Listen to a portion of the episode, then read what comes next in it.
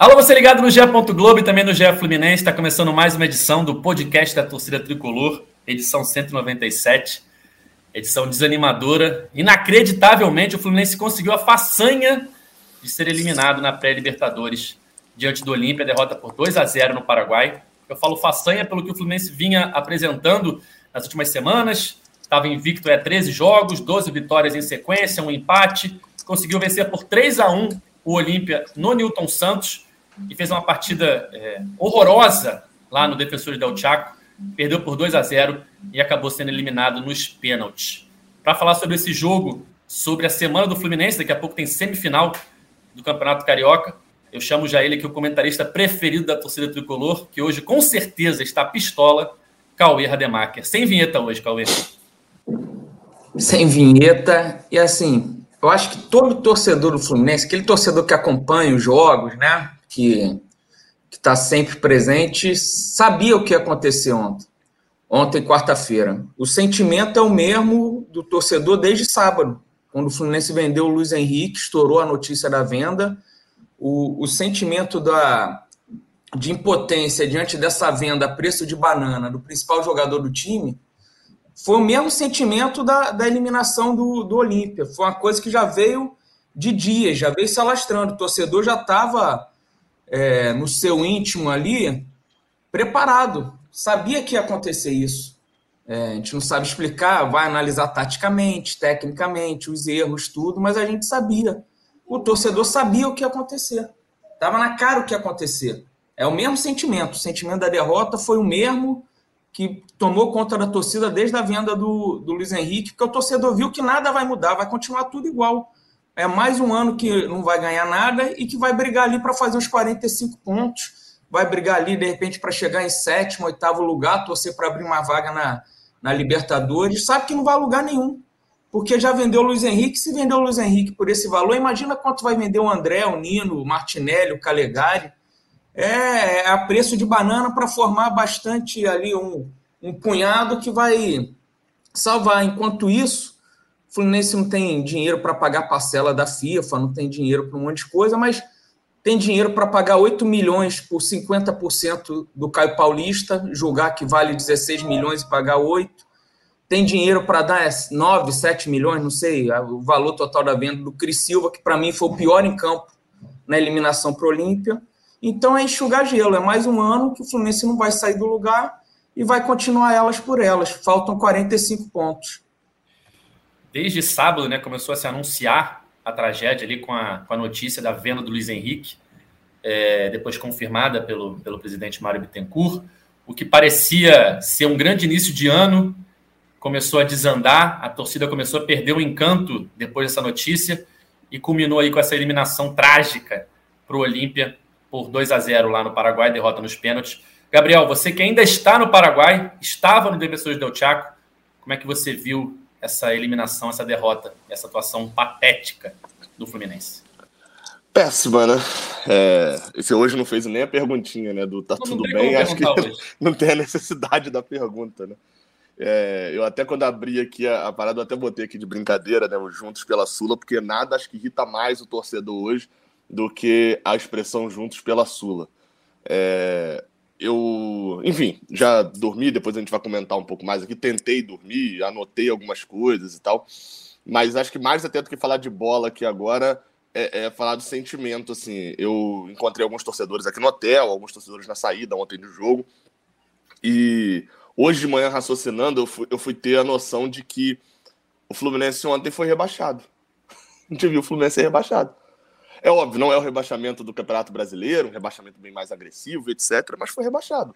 O Fluminense estava jogando a primeira divisão da Comebol e foi rebaixado para a segunda divisão da Comebol. É, enfim, a gente pode entrar em vários outros fatores, a gente pode discutir muita coisa sobre até mesmo o, o, o saber jogar, ou como o Olímpia soube jogar um jogo que o Fluminense não soube, por mais que tenha tido contratações de experiência para saber jogar esse tipo de jogo. Mas o Fluminense hoje o sentimento é esse, a gente foi rebaixado. É um, é um rebaixamento moral, né? Que começou no sábado e, e, e foi concluído nesta quarta-feira. Sim. É, a, gente, a gente conversava né, um pouco antes de começar a gravação, como o Fluminense ele mesmo se sabota, né? O Fluminense não precisa de um adversário para derrotar ele, ele perde para ele mesmo, né? Porque ele vinha aí de, de, uma grande, é, de um grande início de temporada, jogando bem, o time reserva até jogando melhor que o titular, e aí você emenda duas vitórias seguidas, está ali a um jogo de igualar a maior sequência de vitórias nos últimos 100 anos. O Fluminense tropeça na Boa Vista, tem a notícia da venda do Luiz Henrique, tudo vai por água abaixo, a torcida desanima. Aí você enfrenta o Olímpia tendo uma vantagem de dois gols e consegue ser eliminado, né, Gustavo? Você vinha falando sobre isso, né? O Fluminense se sabota e se acordou cedo hoje para acompanhar aí o desembarque. Como é que está o sentimento nessas últimas horas aí dessa eliminação inacreditável? Como é que você está vendo a Eu acho que a gente pode descrever como um clima de funeral nesse momento, né? É, até ontem tive a oportunidade de participar da live do. Eu, eu saí de folga na sexta-feira, né? Vinha de uma sequência ali de trabalho, acompanhei boa parte desses jogos aí que o Fluminense fez no início da temporada, então saí de folga ali para descansar na sexta-feira. Aquele mar de rosa, né? Parei 18 horas, mar de rosa, tudo tranquilo. Fui, fui descansar, curtir a família, mar de rosa quando eu retorno do final de semana, é, parece que assim, não dá para explicar o que aconteceu, né? Até conversei com os setoristas do Fluminense, é, como o cenário muda tão rápido no futebol e no Fluminense, né?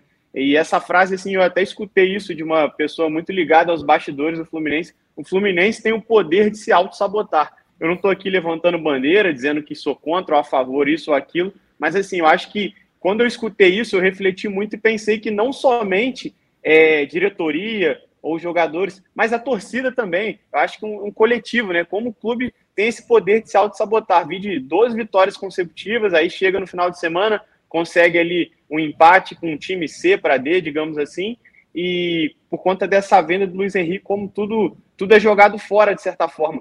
É, aí, o time que entrou em campo ontem parecia que, que tava jogando, sei lá, nem sei se entrou em campo, na verdade, né? Porque diante da atuação que teve, é, o América Mineiro se classificou para a fase de grupo da Libertadores sem apresentar um grande futebol, mas apresentando muita luta. E nem isso o Fluminense teve ontem, nem lutar a gente conseguiu ver os caras lutando, entendeu? Aquele, ah, o time de guerreiros, o espírito de guerreiros. Nem isso entrou em campo ontem. Então, assim, a gente pode questionar várias, várias coisas aqui. Ah, fulano foi mal, ciclano foi péssimo, não sei o quê. Mas o time não lutou, cara. Não teve entrega. E assim, agora parece que, que realmente é, veio a realidade. Né? Eu acho que depois da 12 vitória do Fluminense na semana passada, eu, eu até vi uma tirinha, um meme nas redes sociais que dizia assim: se for sonho, não quero acordar. E um torcedor dormindo, dormindo na arquibancada do Fluminense.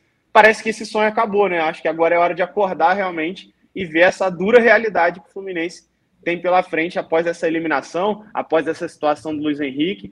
Assim, eu acho que a gente precisa, é, com certeza a gente vai se aprofundar, mas eu acho que são três questões que precisam é, precisam ser avaliadas nesse momento e serem discutidas. Primeiro, que é o que é o campo, que é o que o Fluminense apresentou dentro de campo. O segundo é o extracampo em relação à direção, é ah, se vem de bem, se vem fazendo um bom trabalho ou não. E o terceiro é o papel da torcida, que foi o que aconteceu hoje na recepção do time. É, cenas lamentáveis, né? Estou sendo muito marretado, digamos assim, nas redes sociais por ter me posicionado em relação a isso, por não ter passado pano. Assim, acho que Vou repetir o discurso que eu tive nas redes sociais, não vou mudar, mesmo sofrendo esses ataques, é dizer: o torcedor tem todo o direito de estar chateado, estar revoltado, é, se lamentar, questionar, querer reclamar, procurar sim culpados, querer mudança, mas de forma alguma partir para o lado da agressão. A partir do momento que ele parte para agressão, tudo é esquecido, está totalmente errado e a gente tem que começar do zero. Então, assim, mantenho meu posicionamento.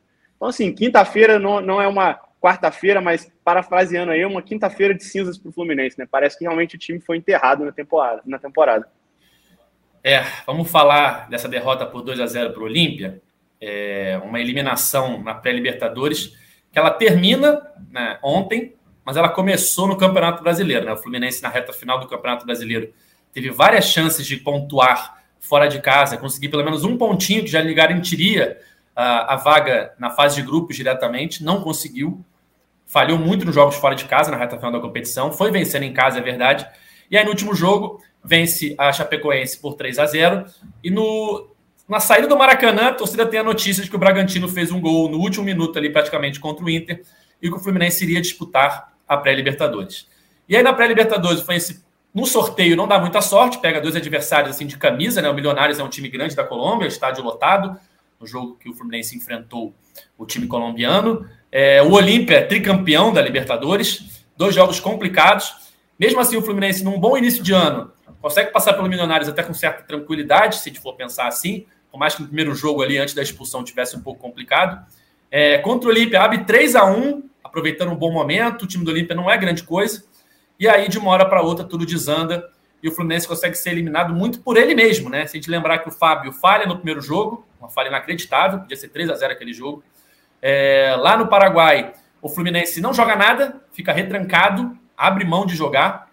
Tem uma chance inacreditável com o Gabriel Teixeira aos 65, se eu não me engano, 20 ali do segundo tempo, podendo matar o confronto. Não consegue. É, chega nos pênaltis já sem jogador de ataque para bater o pênalti, né? Quando chegou na decisão por pênalti, eu não imaginava que o Fluminense pudesse vencer, a não ser que o Fábio fizesse vários milagres, porque você só tinha o William de atacante em campo, não tinha nenhum jogador mais ofensivo. É muito complicada essa situação que o Fluminense se, sim colocou, né? Na, na tarde de ontem e acaba sendo eliminado para ele mesmo depois de muito tentar, né? Começou lá atrás, não conseguindo fazer pontos fáceis no Campeonato Brasileiro e agora sendo eliminado para o Olímpia nos pênaltis. Cauê, como é que você viu é, esse jogo, a atuação do Fluminense, principalmente abrindo mão de jogar é, diante de um adversário que era inferior ao Fluminense? E eu vou abrir rapidamente um parênteses para citar algo que tem que ter citado, que o Fluminense foi prejudicado lá no início do jogo, aquele gol mal no lado do David Braz, mas eu acho que a gente tem que falar isso aqui muito rapidamente só para constar, porque não dá para botar na conta daquele erro de arbitragem essa eliminação vergonhosa. Foi logo aos oito minutos. O Fluminense teve 82 minutos para jogar futebol. Se jogasse um pouquinho, passava pelo Olímpia. Não jogou e, e aconteceu o que aconteceu. Do jeito que o Fluminense jogou, fica a impressão de que perderia de qualquer jeito. Porque foi a pior atuação no ano, pior até aquela do Bangu na estreia do Carioca, porque era estreia do Carioca, não, não vale nada. Então foi inacreditável a forma como o Fluminense jogou assim, muitas atuações individuais muito ruins. O Cris Silva, para mim, o pior em campo pelo Fluminense. Ele falha no primeiro gol, que ele fica caindo, rolando, pedindo uma falta. E, e, depois, quando ele se levanta, ele toma a bola nas costas. Se ele não tivesse caído e rolado um tempo pedindo falta, de repente ele estava ali e cortava a bola no alto. Depois, no segundo gol, o Fluminense com um a menos, fim de jogo, ele se mandou para tentar receber uma bola do William lá na frente. O William não deu nele, o Fluminense perdeu a bola. E aí, quando ele volta, deixou cruzar na maior facilidade também.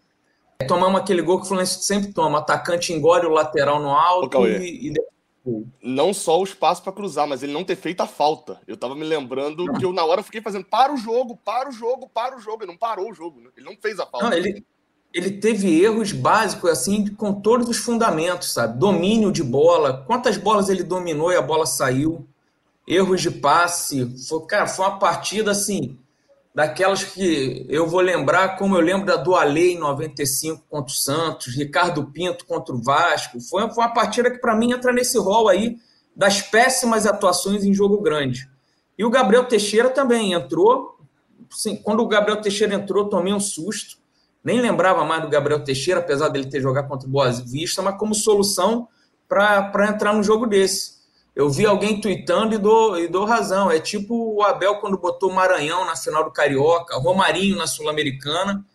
Entrou Gabriel Teixeira, cara, a bola do jogo, o, era ele o goleiro, chutou rasteiro em cima do goleiro, ele baixa a cabeça, nem olhou. Sabe? Logo depois saiu, que o Fluminense tem um jogador expulso e boto também a, a, o, o, Nino sendo expulso. Tu, levou falta no início da jogada, para, agarra a bola e deixa falta. Ele não pode, o último homem, no fim do jogo, querer brincar, driblar, se garante tanto assim. Foi, foi um erro infantil dele. Recua a bola no goleiro, dá um bico para frente, quer, quer driblar ali. Aí tomamos ali a, a expulsão dele, foi aquele Deus nos acuda no, no fim, atuação muito ruim. O Luiz Henrique claramente não tinha condições físicas para jogar. Ele não conseguia dar sequência às jogadas. Ele tentava passar por um, a bola já escapava. Uma atuação muito estranha do, do Luiz Henrique. Fisicamente, você via que ele, que ele não tinha condições. Para mim, o Arias, no primeiro tempo, foi o único que conseguiu botar a bola no chão e, e, e tentar alguma coisa, mas sozinho o cara não vai fazer nada. E achei que o William entrou bem no, no segundo tempo, meio que com cara de Libertadores mesmo, sabe? É, duelando, ganhando as bolas, levando o time para frente. Deixou Gabriel Teixeira num lance que ele sofre a falta, levanta, dá para o Gabriel Teixeira, mas perdeu o gol ali. Depois, na disputa de pênalti, antes do jogo, eu já tinha pensado: se for para os pênaltis, vai ser difícil. Porque o Fluminense não tem batedor de pênalti. Tem o Fred que não jogou. O Cano perdeu os pênaltis decisivos pelo Vasco. O William já perdeu um caminhão de pênalti pelo Palmeiras. Eu ficava pensando, quem que vai bater pênalti nesse time? Arrumar cinco? A não ser que o Cris fosse tipo um Ronald de 95, sabe? Que batia, era improvável e batia os pênaltis. Mas não, não foi o que aconteceu. Então, foi uma eliminação merecidíssima. Cauê, não tinha quem batesse pênalti no início do jogo. No final do jogo, eu tinha menos ainda, porque foi todo mundo substituído. Seria o Lucas Claro e mais alguém ali, o quarto e o quinto. O Fluminense entra para a cobrança de pênalti tendo o William como único jogador ofensivo disponível. O resto era volante, zagueiro ou garoto. Tanto é que o William, que era o único atacante, foi o primeiro a bater, porque, em teoria, era o melhor cobrador, se for pensar, né? O cara mais técnico. Imagina o quarto e o quinto. Quem seriam? Não, até tinha mais um. Até tinha mais um ali que bate bem. Eu acho que ele tava seguro, foi segurado ali para bater mais no final. Quem? É o David Braz. David Braz. David Braz ah, é bom tá, batedor. zagueiro. Não, não, mas é, mas é bom batedor. Assim, tem um histórico longo de boas cobranças. É, é... Acho que seria ali David ah. Braz. O André, no final quando, das contas, quando, foi o único que acertou. Quando o André vai para a bola, ele já vai com a cabeça assim, desanimadaço, sabe? Você vê claramente que ele. Tipo assim, ele tinha perdido dois, né? O cara é, sabe que tava, tava... vai influenciar o que ele fizer ali. É, ele fechou o olho e bicou e entrou. Mas ele já vai claramente eliminado. Assim, já estava praticamente eliminado, mas ele se vê no semblante dele que não havia muita, muita esperança. Gabriel, você que estava no estádio, como é que você analisou essa derrota, essa eliminação vergonhosa? É, bem, assim, acho que a primeira coisa, eu até ontem, lá ali no calor do jogo, né, no pós-jogo, até falei sobre isso ainda, é, tanto para o vídeo aqui da Voz da Torcida, quanto lá para o meu canal no, no Raiz Tricolor, a gente vai achar vários culpados. Eu, até conversando ali embaixo agora com alguns tricolores aqui no hotel, eu estava até falando isso. Falei, cara, é, a impressão que o Fluminense ontem é, foi uma queda de avião. É, porque qual que é a lógica da queda de avião? Se o avião tiver um problema só, ele não cai, né? Porque ele tem vários mecanismos de, de, de, de, de redundância ali que uma outra parada consegue. Que se o avião tiver dois problemas, ele não cai. Se o avião tiver três problemas, ele não cai. Se ele tiver um monte de problemas, ele cai. A impressão ontem é que a gente viu é, Fábio entregando um gol na ida. Um gol de uma maneira inacreditável. A, a gente viu uma venda ruim ao longo da semana que destruiu o ambiente do clube. A gente viu, feita, e aí é bom a gente sempre personalizar nesse caso também, já que eu personalizei Fábio, feita pela gestão do Mário Bittencourt. A gente viu no início do jogo um, jogo, um gol que poderia ter aberto o placar e dado aquela morgada neles, anulado erradamente pelo árbitro. A gente viu uma escalação que no primeiro tempo deu a bola para o Olímpia e abaixou a linha, só que abaixou a linha até a linha do gol. E deixou o Olímpia cruzar mais de 20 bolas no primeiro tempo. Ou seja, uma postura e escalação errada. A gente viu Nino, no segundo tempo, tendo um erro bizarro seguido de expulsão. Não pode, assim como o Fábio não pode dar aquele mole lá no primeiro lance, é, é no lance do ano passado, Nino entregou um gol também. Não saiu o gol, mas saiu a expulsão. Foi talvez até pior do que o gol naquele momento. Gabriel Teixeira, a gente não pode também deixar de citar. O, o, o, o mesmo que perdeu o gol no ano passado contra o Atlético Mineiro. E que, eh, você até falou isso, Edgar, eu lembrei. Se o Fluminense ganha aquele jogo do Atlético Mineiro, é óbvio, todo, tudo o resto seria diferente e tal, né? Enfim. Mas aqueles dois pontos não deixaram a gente entrar direto na fase de grupo. Ah, lembra do Atlético Mineiro, em São Januário. Luca, Rola, Nonato, Gabriel Teixeira, Caracara isola. De novo, ontem Caracara isolou e ainda teve o Boa Vista. Né, nem o segundo, Gabriel. Contra o Barcelona no, no Maracanã, tava 1x0. Eu acho que o Fluminense ele entrou cara a cara, cara a cara. Driblou o goleiro, né? Isso, se atrapalhou tudo. Então, assim, é, é, tem, tem o de Gabriel Teixeira cara a cara de novo para matar o jogo. Empate ali acabaria o jogo, né? Sem dúvida. Perdeu.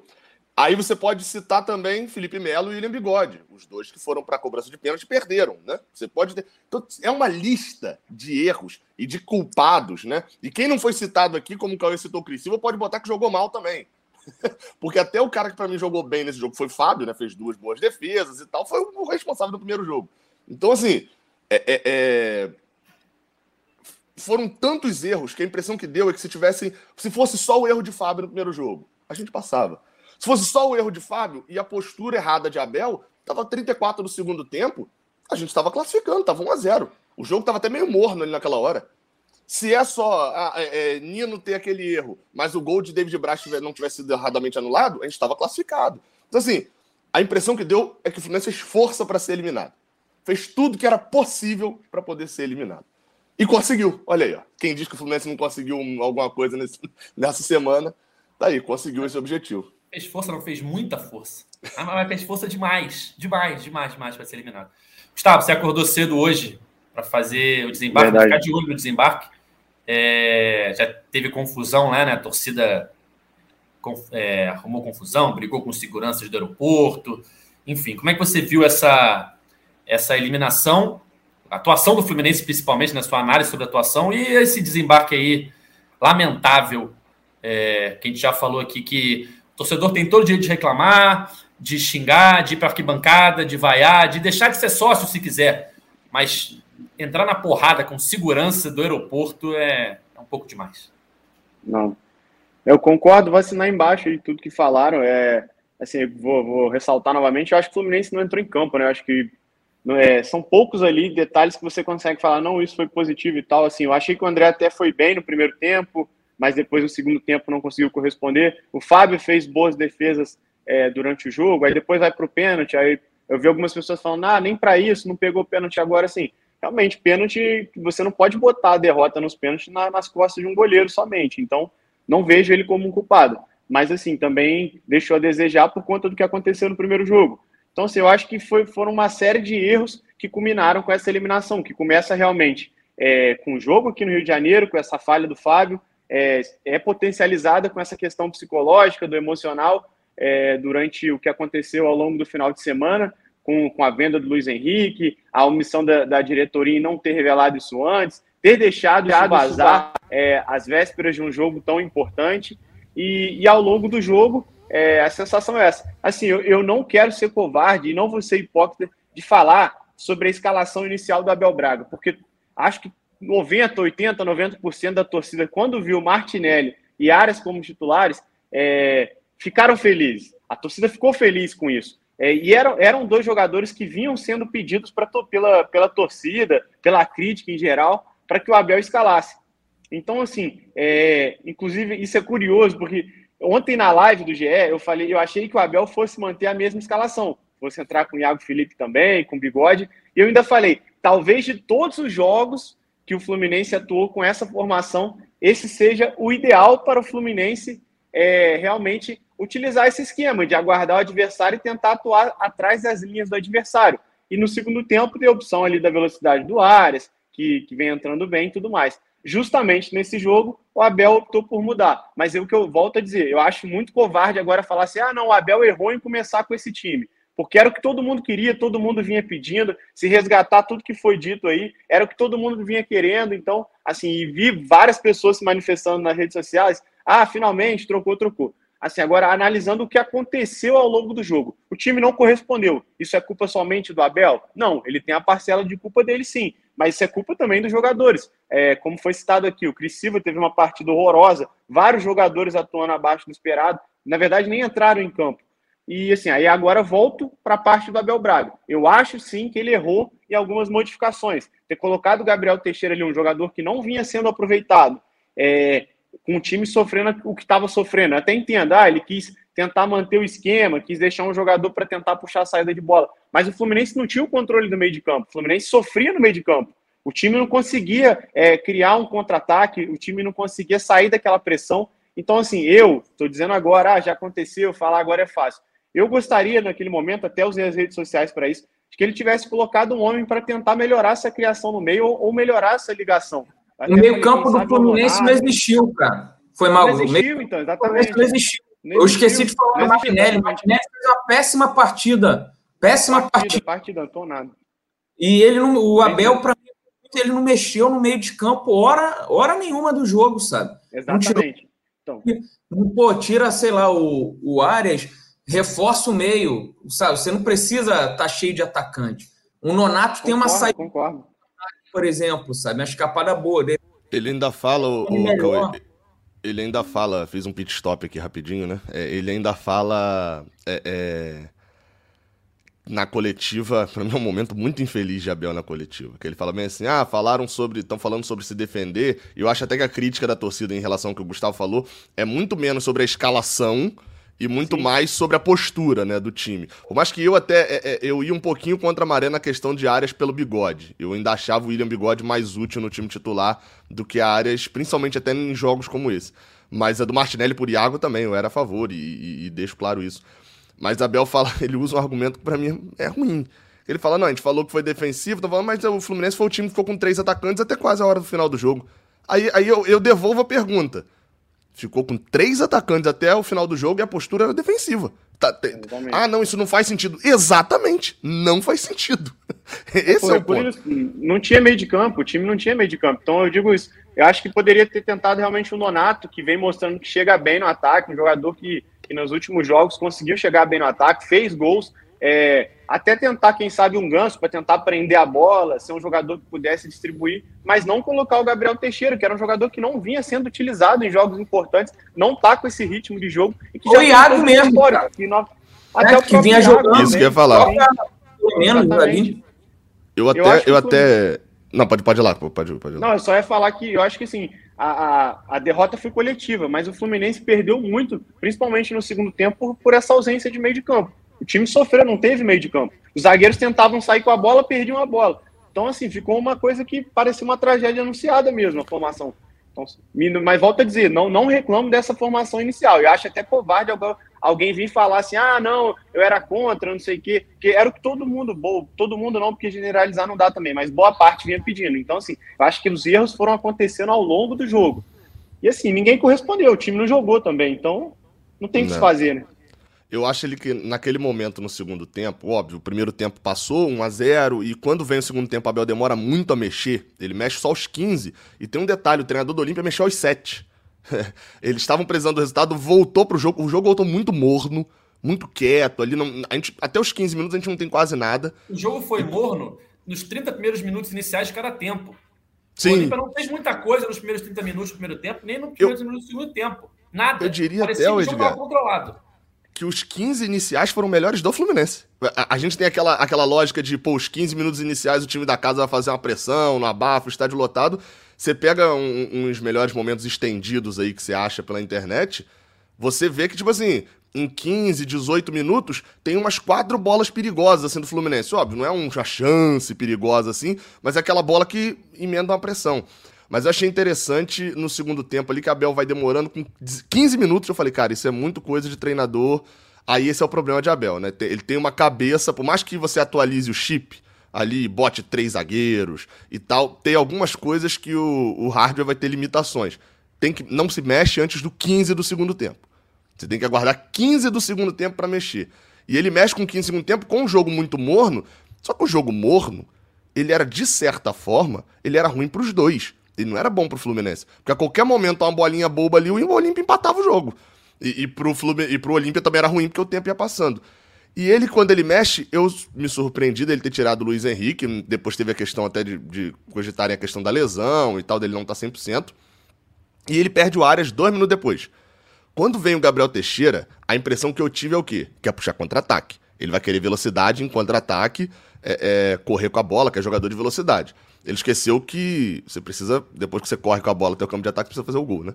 Mas, repensando agora, faria sentido um ganso? Nesse momento, talvez acho que não ali no lugar de áreas. Mas o Iago fazia muito mais sentido. Iago cansou de jogar nessa posição. Sendo sincero, já que não ia tirar o Cris Silva, fazia mais sentido adiantar. Igual ele fez, adianta o Cris Silva para essa posição ali que o Gabriel Teixeira entrou e bota o Pineda para ser um, um, marcador mais forte pela esquerda. É, é, é... Gabriel, ele botou o Pineda e não tirou o Calegari nem o Cris Silva. Então, o Calegari foi para o meio. Por que, que não botou, em vez de botar o Pineda, botava um meio campo fresco ali para correr? Nonato. Pra, pra... É, Nonato, Nonato e Iago. Você tinha dois. É, é, é... E, e, e, da forma como o jogo tava, talvez fizesse até mais sentido, porque o Calegari também não é muito alto. Você ia ter um monte de bola na área, às vezes valia a pena. O gol, se você olhar, tem o, o problema de onde vem o cruzamento. Mas o cruzamento pega dentro da área do Fluminense, o Pineda tá, tá, ele disputa a bola no alto ali meio caído, o Pineda não é pra disputar a bola no alto, assim. E, e tem um cara sozinho atrás dele. Tem erro ele, de marcação ele, no segundo gol também. Ele cai, fica rolando, aí o cara chuta cruzado, se ele tá em pé, cai e levanta, ele, ele, ele corta. Mas o Fluminense ficou o jogo inteiro o jogador caindo, rolando, achando que a, o, cara ia, o juiz ia dar falta assim. Tem um outro erro ainda no gol. Assim, é óbvio, a gente vai achar que agora dá pra achar 200 erros ali no gol. Já foi citado do Cris Silva, essa questão do Pineda. O Felipe Melo cobre errado, porque o Felipe Melo vai para trás do Fábio. Ele vai para meio que tentar fechar o chute, é, só que ele fecha demais. Em cima da linha, né? Pra, em cima da linha. Se vai pro meio da área, tira a bola também. Só que assim, ele foi para trás do Fábio. Aonde ele tava, depois vocês podem rever aí no, no, no, no vídeo do gol. Aonde Felipe Melo tava, Fábio pegava o chute. Assim, se, se, se, o chute é ali para Felipe Melo tirar, Fábio defendia. Ele tinha que estar tá onde David Braz estava quatro minutos depois, que era muito mais lá no outro canto. E talvez, óbvio, aí a gente tá falando aqui, é um movimento de segundos, né? Você não tem como ter o total controle, mas é, é, são pontos que precisam ser analisados. Até não achei a partida de Felipe Melo como um todo, não achei ruim.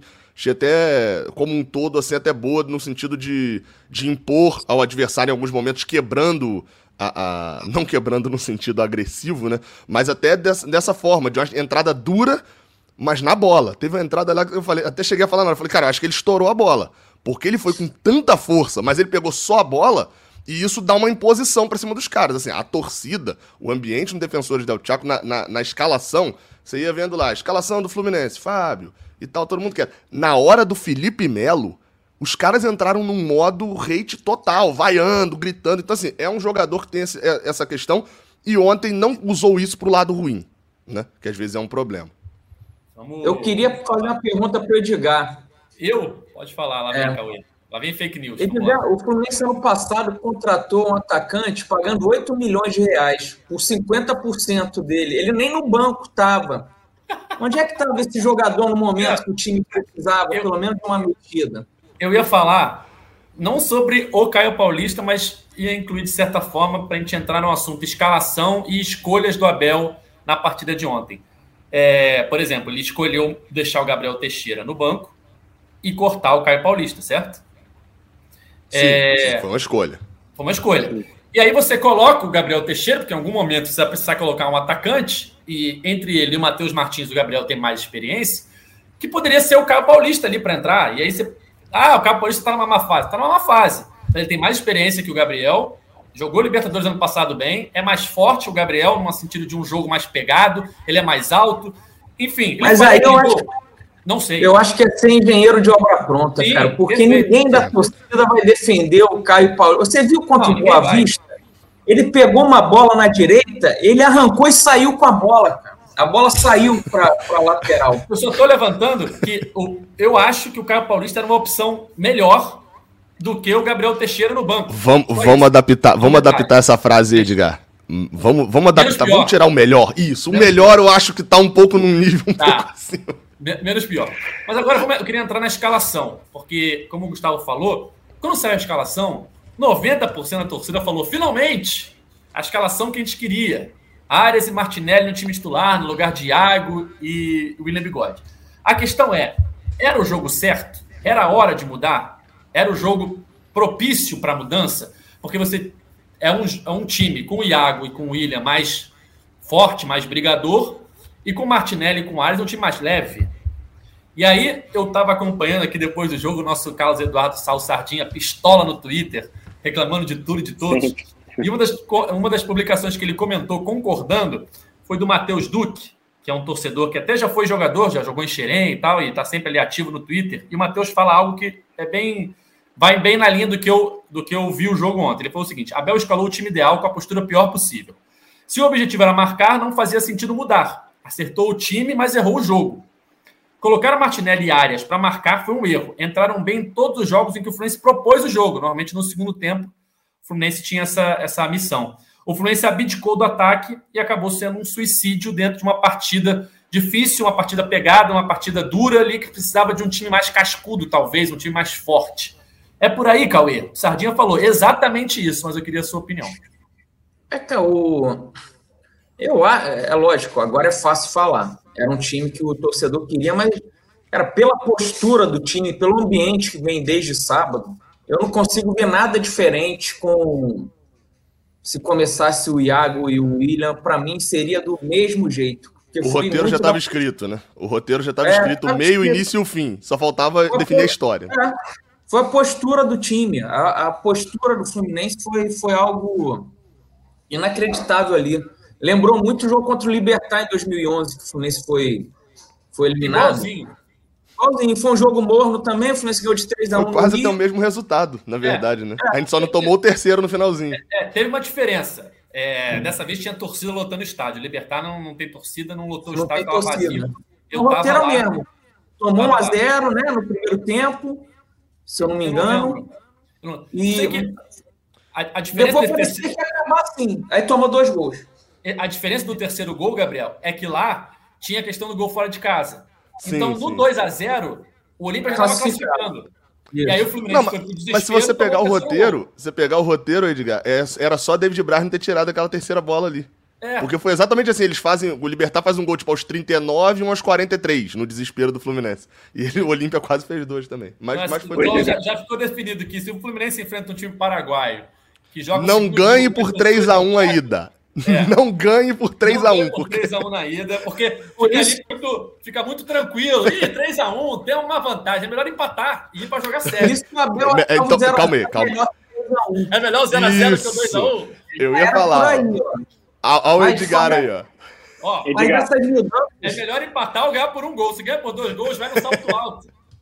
É, é a, a mudança, é a forma que o time foi escalado, sabe? A forma que ele foi armado. Ficou marcando lá atrás, eu não sei se mesmo com o Iago e o William ia, de início ia mudar alguma coisa. Poderia mudar, né? Porque, porque a gente viu foi um horror. Mas antes do jogo, eu aqui não ia, não ia imaginar que seria tão ruim. Fala, Gustavo. Eu, eu concordo com, com tudo que foi dito aí nesse, nessa postagem, cara. Eu acho que realmente escreve bem, assim. A minha opinião é essa. Eu concordo com tudo aí. É, acho que sim, é, igual eu falei, acho que foi covarde agora falar, ah, mudou, mudou. Acho sim que ele poderia ter feito essa mudança, mas não para esse jogo, porque agora foi eliminado e tal, mas realmente não encaixou. Eu acho que sim, até retornando um pouquinho, com, é, só para concluir um raciocínio, é, eu acho que, na verdade, eu não vou desmerecer a classificação do Olímpia, porque até foi merecido. Eu acho que por tudo que eles fizeram, é, pelo que eles conseguiram é, dar ao jogo, é, os ares que eles conseguiram dar ao jogo e tudo mais, foi realmente merecida a classificação. Mas é muito mais demérito do Fluminense, cara. Eu vejo mais como, mais como demérito do Fluminense é, essa vaga do Olímpia do que assim eles terem feito por onde realmente. Se você for olhar assim, pô, não fizeram aquela pressão de sufocar intensamente que você fala, nossa, o Fluminense está tá realmente no, no, não consegue é, nem sair da área, os caras estão mordendo, mordendo. Sim, eles fizeram uma pressão, mas o Fluminense pecava na saída de bola. O Fluminense não tinha uma saída de bola. Até é, porque o time deles. Criar. Foi mal. O time deles, o time do Olímpio não é nada demais, cara. Não, nada demais, não, exatamente. O garimpo brasileiro é ficar na segunda parte da tabela ali. Olímpia Esporte, se você botar um Olímpia Esporte, o esporte de hoje, na Série B, ida e volta, garanto nada, não.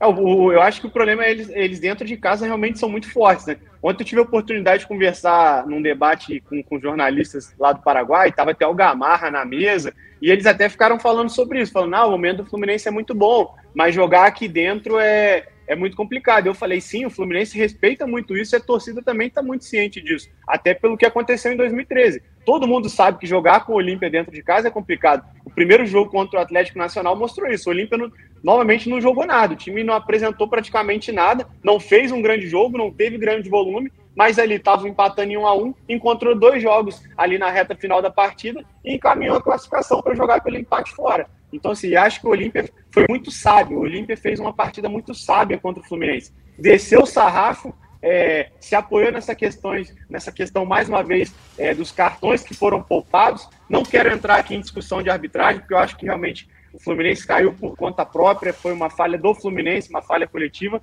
Mas assim, os cartões mais uma vez sendo poupados, os caras sentaram o sarrafo, foram ali administrando com o calor da partida e vendo que o Fluminense não, não estava entregando nada, foi, foram para cima e mataram o jogo, levaram para os oh, oh. se classificaram. O Edgar, até essa, é, o tweet que você falou do Matheus Duque, eu, enfim, não, acabei não entrando. O, o tweet. A, a, gente tem várias formas de analisar esse jogo. Você vai achar várias formas. Você pode ir para o hate, do ódio, né, da, dos culpados. Você pode tentar falar de bola. Eu até abri aqui falando a questão dos culpados, né, na minha visão. São muitos culpados. Falando de bola especificamente, até eu, eu não só concordo com isso do Matheus Duque e o tweet dele, como eu tem, tem, gravado eu falando, obviamente não assim, né, porque eu não sabia que seria eliminado, mas falando várias vezes aqui no podcast, quando a galera batia muito na tecla, o time reserva do Fluminense joga melhor do que o time titular e etc. Batia na tecla, olha, esse time de reserva propõe jogo. Esse time reserva abriu o placar contra o Vasco com um minuto, dois minutos, abriu o placar com o Rezende com poucos minutos, abriu o placar rápido contra o Volta Redonda. Esse time reserva pouco é atacado. E quando é atacado, é, é, ele tem uma dificuldade séria da gente saber o que, que é de verdade, porque ele foi atacado por times horrorosos. O, o, nível do Campeonato Carioca foi muito baixo, a gente tá falando do Volta Redonda que foi rebaixado, do Vasco, que pô, foi um jogo mais fácil do Campeonato Carioca pro Fluminense. Então, assim, é um time diferente. É um time com uma postura e com momentos diferentes. Então, é, é, quando coloca o Martinelli e o Arias, eu concordo com isso. O Martinelli, talvez até para essa estrutura de jogo fizesse sentido, porque ele tem um bom passe em profundidade é, é, também a gente tem que considerar o imponderável também, assim. Martinelli jogou mal. Isso acontece. Às vezes você escala certo, você escala certo, vamos dizer, o Olímpia ontem, né? Se o Olímpia ontem tem os laterais muito mal e errando todos os cruzamentos, dava errado. A jogada deles era só bola na área. Então, assim, às vezes você até escala certo pro jogo, mas o, o, desempenho vai errado. Acho que na questão de Martinelli, acho que foi isso. Não sei se sentiu o jogo, é, é, essa pressão. É Lembrando, é a primeira vez que essa turma tá jogando Libertadores Aí você fala, não, mas jogaram ano passado, com o público. Os caras nunca tinham jogado fora do Brasil num ambiente hostil, assim. Até que o do Olímpia não era nem dentro de campo, assim, não é um ambiente tão hostil. Mas o cenário todo do estádio, etc., é. é esses caras não estavam acostumados com isso, não. Jogaram a primeira vez lá em Bogotá só agora. É, não sei se sentiu alguma coisa. Já do William Bigode, não. Eu ainda assim eu preferia o, o, o John Arias. E acho até, o Cauê, que parte da partida tão ruim do Cris Silva envolve isso também. Se a gente for pegar em retrospecto, você vê por várias vezes o William Bigode. Eu tinha até aqui um jornal é, é colombi é, colombiano, um jornal paraguai que tinha botado a, a formaçãozinha do Fluminense e eles botaram o William Bigode quase que do lado de Cris Silva. Porque na visão deles lá, provavelmente, o William Bigode era quase que um auxiliar de lateral. E isso reforçava muito a marcação do lado esquerdo, Cris Silva não é bom de marcação, a gente já sabe disso. É, é... Tem, Mas ele é. O ponto positivo dele é, é, o ataque. Qual, qual seria o ponto positivo? Eu falei isso e pensei logo, falei, cara, essa piada tá vindo aí na, na sequência. Não, mas é, ele vinha, ele vinha fazendo boas partidas até ofensivamente. Acho que não dá pra gente, pra gente contestar que ele até não, não vinha jogando tão mal assim ofensivamente, não. As últimas partidas foram boas. É, só que muito da parte defensiva a gente viu que era mascarada por um desempenho de William Bigode. E aí, quando as pessoas. Eu vi até algumas pessoas falando, não tem como, o Bigode tá no time só pela.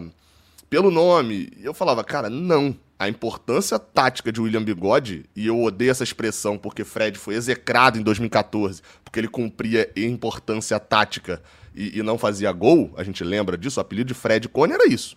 É, é, mas por mais que eu odeie essa expressão, é verdade. O William Bigode se sacrificava demais pelo time na marcação. E num jogo onde você vai abaixar a linha lá, em, lá embaixo e vai precisar de uma marcação sólida nas laterais, porque pelo meio eles tinham uma dificuldade gigante. É, é o Cauê falou, eles só conseguiram fazer infiltração pelo meio porque o Fluminense não marcava. Porque se o Fluminense encaixava, marca... no momento que encaixava um pouquinho de marcação, bola lateral, pei, cruzamento para. Foram quase 40 cruzamentos. Quase 40 cruzamentos no jogo. Não tem como. Não, a, você a tem que forçar o lateral. Gabriel, facilidade que o Fluminense deixa o, o adversário cruzar é impressionante. Ninguém bloqueava o cruzamento. Tanto na esquerda quanto na direita, chega e cruza, chega e cruza e. E, e fica por isso mesmo. Até achei Aí o jornal, vai... mostrar pro pessoal aqui, ó. O, o jornal, ó, olha onde tá o William Bigode. Tá é. cá atrás, ó. Perto do Cristiano. Bem mais atrás do que se eu comparar com o Luiz Henrique, Henrique. Na, na formação. A escalação deles colocaram. Assim, isso, enfim, mostra um pouco da importância Abel, que o Bigode tinha, né? O Abel na coletiva até fala: ah, a gente sabia do jogo aéreo deles, a gente treinou muito isso. Mas, cara, deixando cruzar desse jeito, tanto que nos escanteios, faltas laterais, o Fluminense não. Você não viu o Olímpia cabeceando a bola. O Fluminense ganhou quase todas ali. Mas você, durante o jogo, a bola rolando, você ficar deixando cruzar, cruzar, uma hora o cara vai achar as costas do lateral, que normalmente é o ponto mais fraco, e vai cabecear. Foi, foi assim nos dois gols. Num, o Cris Silva nem acompanhou, porque antes tinha caído rolado ali, o juiz não deu falta. Ele demorou a reagir, a levantar. E no outro, o atacante engoliu o Pineda ali e cabeceou. O Fluminense tomou uns dois gols assim ano passado com o Marlon, nas costas do Marlon. Teve um contra o Santos, do Madison. Contra o Santos, isso. Qual foi o outro? Desse. Não tô lembrando, mas é bem parecido. sempre tomou gol assim, do, do atacante engolir o lateral, cara. O Julião tomou meia dúzia de gols assim.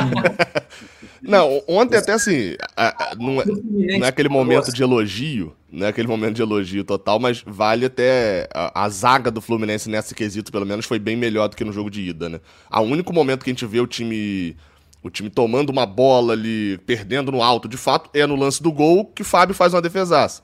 Mas tirando aquele lance, eu não me lembro muito deles cabeceando. Teve uma outra cabeçada, mas assim, você via que era o cara já subindo no último andar, cabeceando mal e tal. É, é, nesse ponto, pelo menos, o trio de zaga foi bem. Oi? No Rio, eles cabecearam todos os sim, escanteios. Sim. E uma, uma é, coisa eu... aí que não é sobre o jogo, não. Mais um ano que o Fluminense segue sem jogar no Maracanã uma Libertadores com a sua torcida. Desde 2008. Cara, eu não tinha pensado nisso, cara. Vai continuar mais um ano aí. Mas vamos comemorar a Guanabara, tremulando bandeira no, no campo. Tem Sul-Americana, e... Cauê. Ô, Cauê, isso não, que eu ia falar, Cauê. Tem, ah, tem o Juntos pela Sula. Tem o Juntos pela Sula. Libertadores é desde 2008. Sul-Americana já jogou várias vezes no Maracanã. É, é um prêmio de consolação, né? É o... O, eu acho que assim, a gente falou muito aqui da, da questão de realmente, ah, é jogador que atua assim, atua assado. Mas eu acho que assim, acho que uma coisa que eu queria muito bater nessa tecla, até citei um pouquinho anteriormente, mas é a questão da postura, né? Eu acho que. Cadê o time de guerreiros ontem? Acho que a gente precisa falar disso também, né?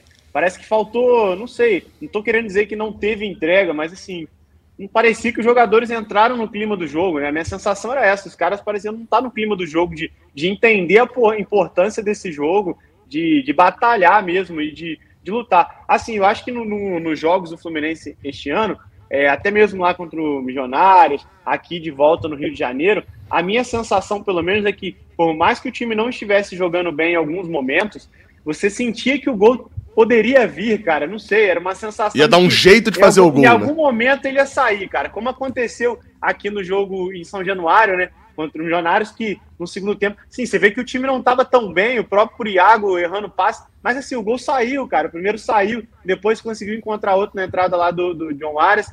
E só que assim, ontem a minha sensação pelo menos era essa, eu não conseguia ver o Fluminense. Tanto que quando o Bigode deu essa bola pro Gabriel Teixeira, foi uma surpresa muito grande. Falei, caraca, tirou o coelho da cartola. Essa jogada saiu e ele acabou não aproveitando. Mas assim, eu acho que essa questão da postura também precisa muito ser ressaltada.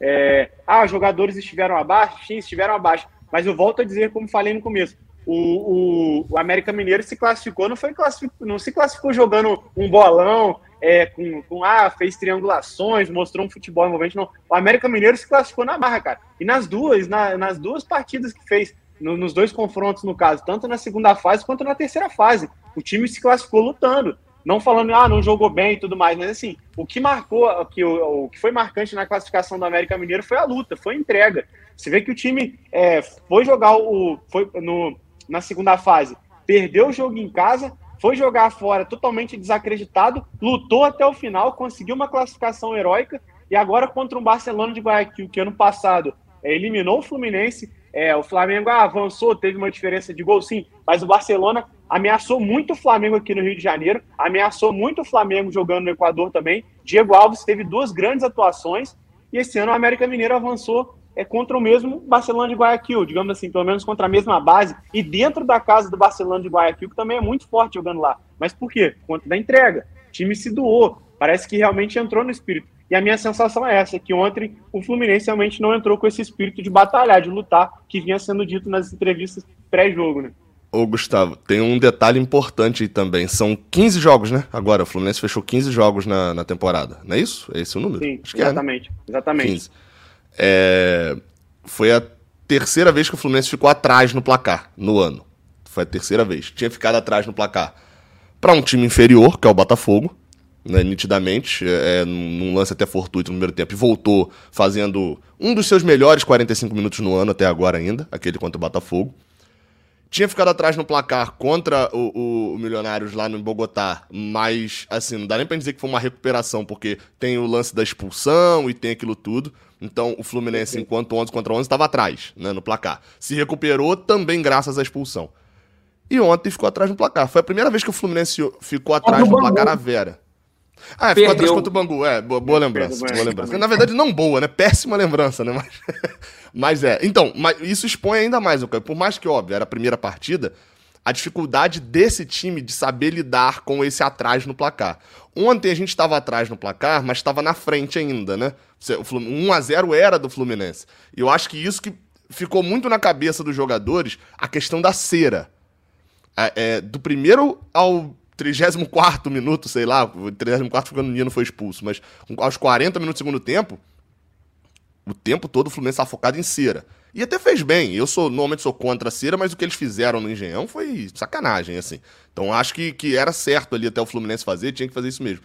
Mas acho que ficou tão focado na cera e não pensou tanto, obviamente, é, falando aqui na parte boa disso, né? Na briga, na garra, isso que o, que o Gustavo falou parecia que só quem tava ligado nesse 220 era o Felipe Melo.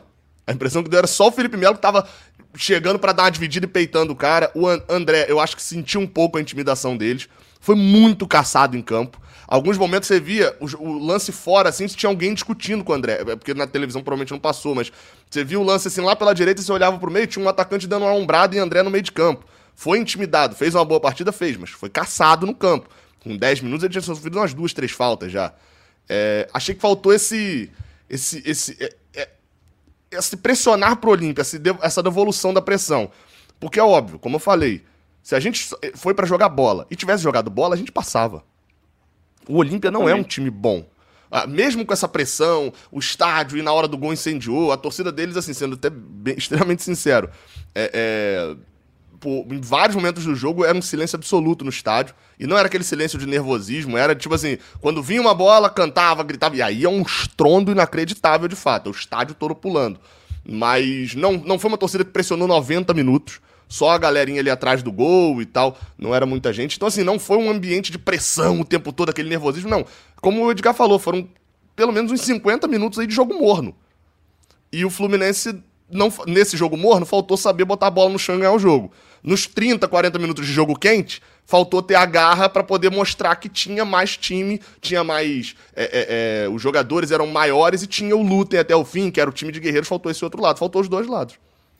Se o Fluminense tivesse tido a postura que teve, que teve na Colômbia, não estou falando o mesmo estilo de jogo, querendo comparar uhum. jogo, porque são partidas diferentes. Mas se o Fluminense tivesse tido a, partida, a, a mesma postura que teve contra o Milionários lá na Colômbia, eu acho que com certeza teria saído com essa classificação, cara. Estou dizendo assim, a postura no sentido de batalhar, de querer buscar realmente o jogo.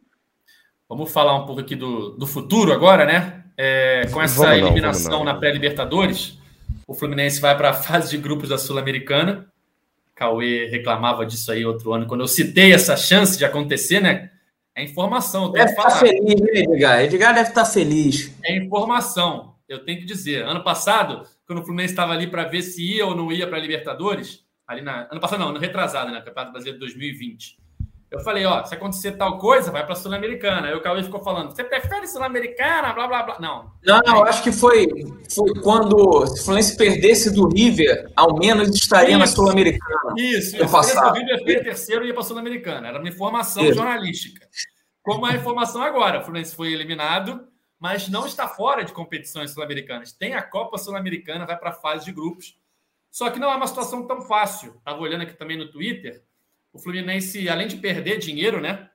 Perde aí uns 10 milhões aproximadamente pela participação nas é, fases. Ganharia uns 15 milhões indo para a fase de grupos da Libertadores e vai ganhar pouco menos de 5 indo para a fase de grupos da Sul-Americana. Deixa de ganhar uns 10 milhões, né? Isso. E o Fluminense não vai ser cabeça de chave, porque ele entra no pote 4, assim como entraria no pote 4 da Libertadores na Sul-Americana, independentemente do ranking do Fluminense está com o Mebol, que provavelmente ele seria um dos cabeças de, de, chave, não será porque vai entrar no pote 4, vindo da pré-Libertadores, e aí você pode cair num grupo com um, um cabeça de chave bom, né?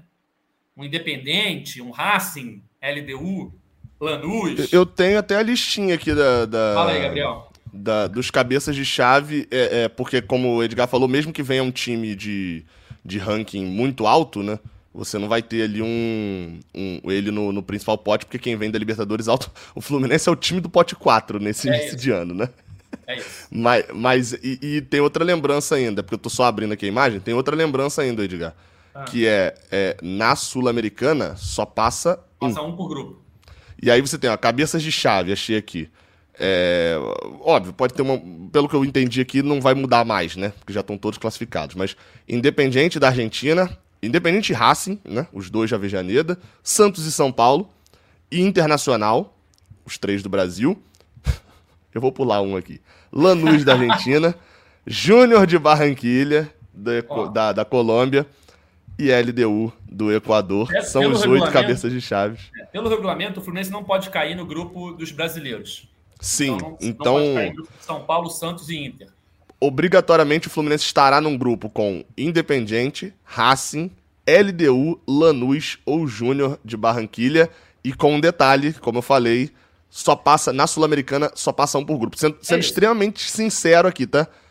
É, é mais difícil hoje pro time que vem do pote 4, tá? Igual a gente vem. Pro cabeça de chave, às vezes não, porque a combinação pode ajudar. Mas pro time que vem do pote 4 é mais difícil passar da fase de grupos da Sul-Americana pro time que vem do pote de baixo do que passar de grupos na Libertadores. É... Mas depois que passar, a torcida carrega no colo e aí vai. O time embala. e... Ó, o Fluminense vai pegar um cabeça de chave. Pra que, que vai embalar? Um time conhecido, né? Um time de torcida, um time de tradição, foram esses times aí que o, que o Gabriel citou, tirando os brasileiros. É, temos que ver quem vai ser o, os outros dois times do grupo, mas normalmente, por exemplo, ano passado, teve um grupo com Corinthians e Penharol. E aí os outros dois times eram mais fracos. E aí, basicamente, é um mata-mata entre Corinthians e Penharol. Quem perde menos pontos para os pequenos, para os outros dois times do, do, do grupo, e quem leva melhor nos confrontos diretos. Então vai ser isso. O Fluminense vai jogar a sua vida em competições sul-americanas nessa fase de grupo. E atualizando mais uma informação sobre a questão financeira, matéria aqui do O Globo, do Marcelo Neves, nosso companheiro de imprensa, o Fluminense terá de ser semifinalista sul-americana para se aproximar da premiação da fase de grupos da Libertadores. Então, para ganhar o que ele ganharia na fase de grupos, que é em torno de 15 milhões, ele vai ter que ser semifinalista da Sul-Americana. É, se passar da fase de grupos da Sul-Americana, aí você pega as campanhas recentes de quem foi para a final, de fato não é um, um bicho papão assim tão grande, não. Mas a fase de grupos é a parte mais chata para mim da Sul-Americana. É, é, é, inegável, assim. O Fluminense não vai ter. Não é, é o a, a, brincadeira que a galera faz do Juntos pela Sula. Vamos pra Sula, porque é mais fácil de ganhar. E essa parte não envolve a fase de grupos. O Fluminense pode dar uma sorte, pode, de repente, não sei como tá o momento do time, tá? Mas pode pegar um Lanús, até, enfim, a LDU tem altitude e tem o histórico, né? Mas você pode pegar ali um Lanús, por exemplo, que é um time um pouco menor. O Fluminense eliminou no passado. Sim, o Júnior, o Júnior, ah. boa é, é, por mais que seja uma viagem longa, é um time que dá para eliminar e pegar ali uma outra composição com o próprio. É porque acho que entra no pote 4 também, mas o General Cabadeiro aqui da, da, do General Cabaleiro, sei lá como é que se fala aqui no Paraguai. Também é outro time que veio, veio daqui que também é bem fraco e tal. É que o Fluminense não tá levando sorte em sorteio, né? Os últimos sorteios aí, se a gente for pegar, ó, Copa do Brasil ano passado, de cara, pegou o Bragantino. O Fluminense passou, mas era um, um sorteio difícil. Depois pegou o Atlético Mineiro. É, na Libertadores, pegou o River, grupo do River e dois, dois colombianos ali, né? É, Júnior e Santa Fé. Fé. É, esse ano, na pré-Libertadores, pegou dois times de tradição, de camisa, de estádio lotado. Né? Se a gente for ver outros confrontos aí da, da Sul-Americana, da, da O América Mineiro pegou o Guarani, por exemplo, ao invés é. de pegar o Olímpia, né? Isso. O, o, o Estudiante, se eu não me engano, pegou dois times assim de menos tradição. Enfim, o Fluminense não vem dando sorte em sorteios. Vamos ver como é que vai ser o sorteio da Sul-Americana. Mas antes disso, segunda-feira, temos mais um jogo decisivo. Jogo de ida pela semifinal do Campeonato Carioca, Fluminense Botafogo, 8 da noite, no Newton Santos, Cauê Rademacher. Qual a sua expectativa para esse jogo depois dessa eliminação? A melhor possível. É o jogo da vida do Fluminense. Se esse jogo não for o jogo mais importante da história do Fluminense, eu não sei qual é, é vai ser mais. Esse não dá nem para forçar, né? E é segunda-feira, segunda-feira ainda é uma melancolia para futebol danado, né? Imagina esse jogo, segunda-feira lá no Engenhão, cara. O, o, o Gustavo até abriu... um final de semana de paz, pô. Pensa que você vai ter um final de semana de paz.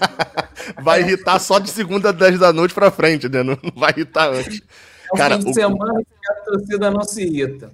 o, o, o, Gustavo, eu tava até falando aqui com o Pedro Depp, né, que é o, a voz da torcida do Botafogo aqui no, no GE. E a gente tava organizando de, de repente gravar alguma coisa e tal desse jogo. E aí eu falei, cara, o pior é que eu te mandei. Eu tinha mandado a mensagem para ele, é, é, acho que semana passada, algum dia assim, e ele me respondeu só agora que ele podia responder. Eu falei, cara, não dá vontade mais de gravar isso não. O que se inverteu? O Botafogo, na mesma semana que o Botafogo começa a distribuir milhões aí pelo Brasil, ah, jogando dinheiro pro alto, abre a janela, eu tô maluco, joga dinheiro assim, maluco. Tem maluco um pouco demais nas contratações, mas beleza. O Fluminense destrói o seu ambiente de uma maneira inacreditável, né? É, é, o sentimento que deu, eu falei lá de rebaixamento na abertura, o sentimento que deu é que no mesmo ano o Fluminense caiu pra Série B o Botafogo subiu. É, é que houve um elevador ali. Porque mudou. O Botafogo. Não sei se o Botafogo é favorito, não dá pra dizer que é favorito, obviamente, no, no, no confronto. Mas o momento, assim, é, é completamente inverso. Nivela por baixo agora o jogo. O, o, Sim. O Fluminense vai ter que ter cabeça e força para voltar a jogar o, o que vinha. Mas o sentimento é. desde sábado, quando foi anunciada aí a notícia da venda do Luiz Henrique, foi o que eu falei. É o mesmo que tomou conta da torcida é o mesmo do, da eliminação aí na Libertadores. Já tem uns cinco dias, que seis dias que o, o a torcida perdeu o foco no jogo, sabe? Só se falou de Luiz Henrique. O torcedor não pensava em no jogo, foi começar a se preocupar horas antes do, da partida, assim, e, e manteve o mesmo sentimento, o mesmo clima de, de velório continuou. Uma, uma dúvida. É, eu... É, não, então, só deixa eu pode, fazer pode a pergunta, que acho que às vezes vocês até perguntar disso. Um cenário extremo, para um lado para o outro. Vamos botar extremo aí, um 2x0 Botafogo ou um, um 3x0, uma goleada do Fluminense. Muda alguma coisa? Eu acho que não. Acho que não, a derrota 2x0, acho que não, mas a derrota vai ficar pior ainda? Não tem como. Ah, só você tá no fundo do poço e vão jogar uma pá para você. Não, a, a derrota fica, eu acho. Eu acho que não, a derrota fica. Não não melhora tanto. Agora, o 2 a 0 piora muito. Mas o que, é piorar é mais? É ter, é ter, um protesto né? mais agressivo, é, alguma eu... coisa? Espera para ver. Deixa perder de 2 a 0 para tu ver.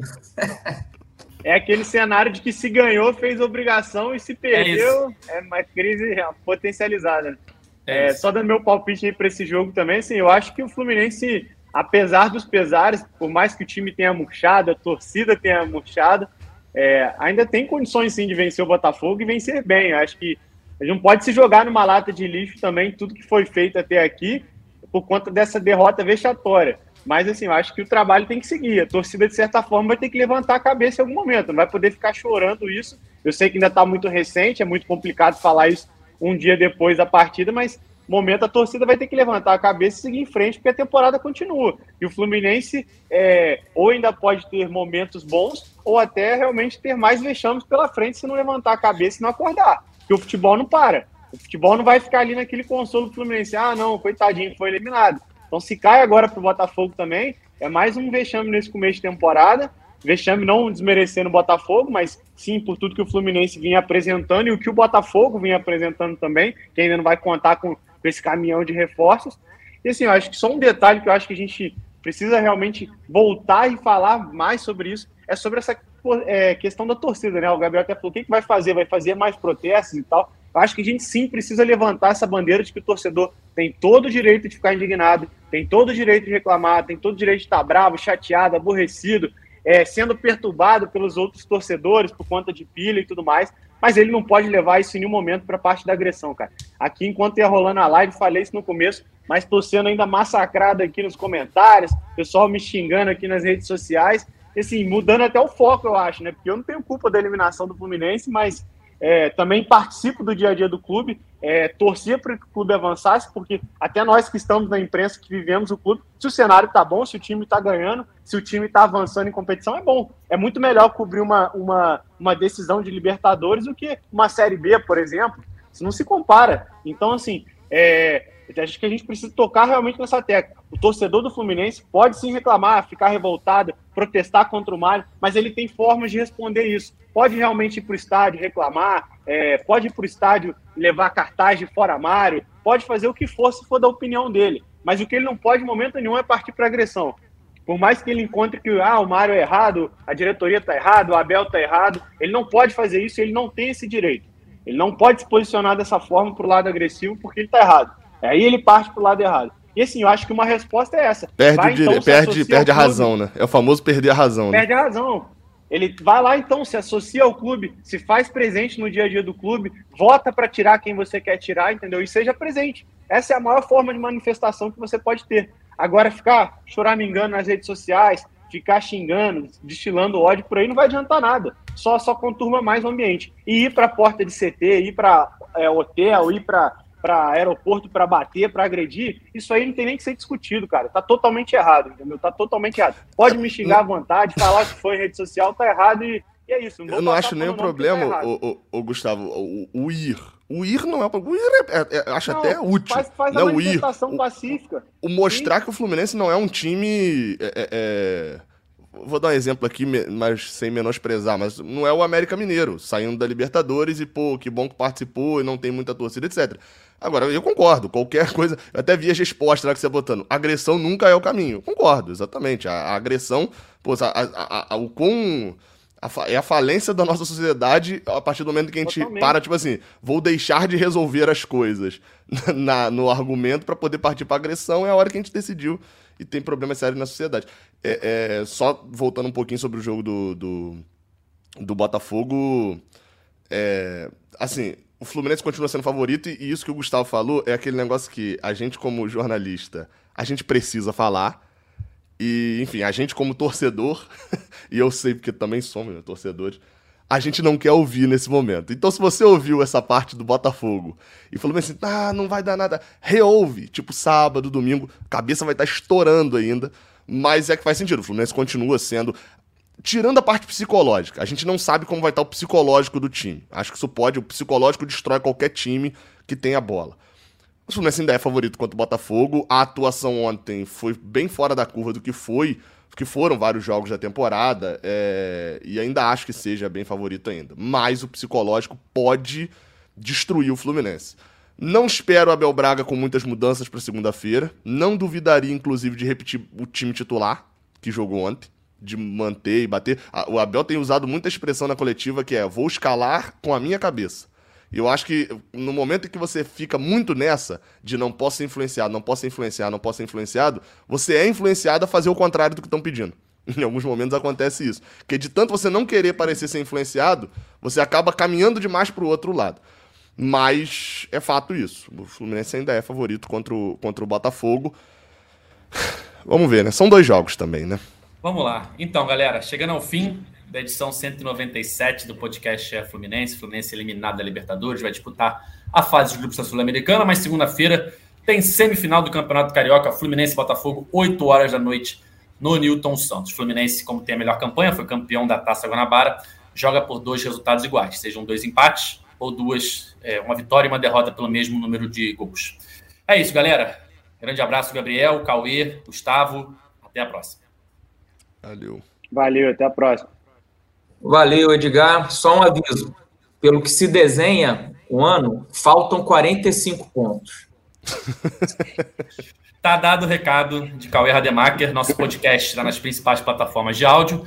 Só procurar lá na sua preferida por GE Fluminense ou então no seu navegador ge.globo barra GE Fluminense. A gente está aqui sempre nos dias seguintes aos jogos do Fluminense para comentar a partida e comentar a semana os próximos desafios do Tricolor. Esse podcast tem a edição de Olavo Braz, a coordenação de Rafael Barros e a gerência de André Amaral. Valeu, galera. Até a próxima. Tchau! O Austin pra bola, o Austin de pé direito!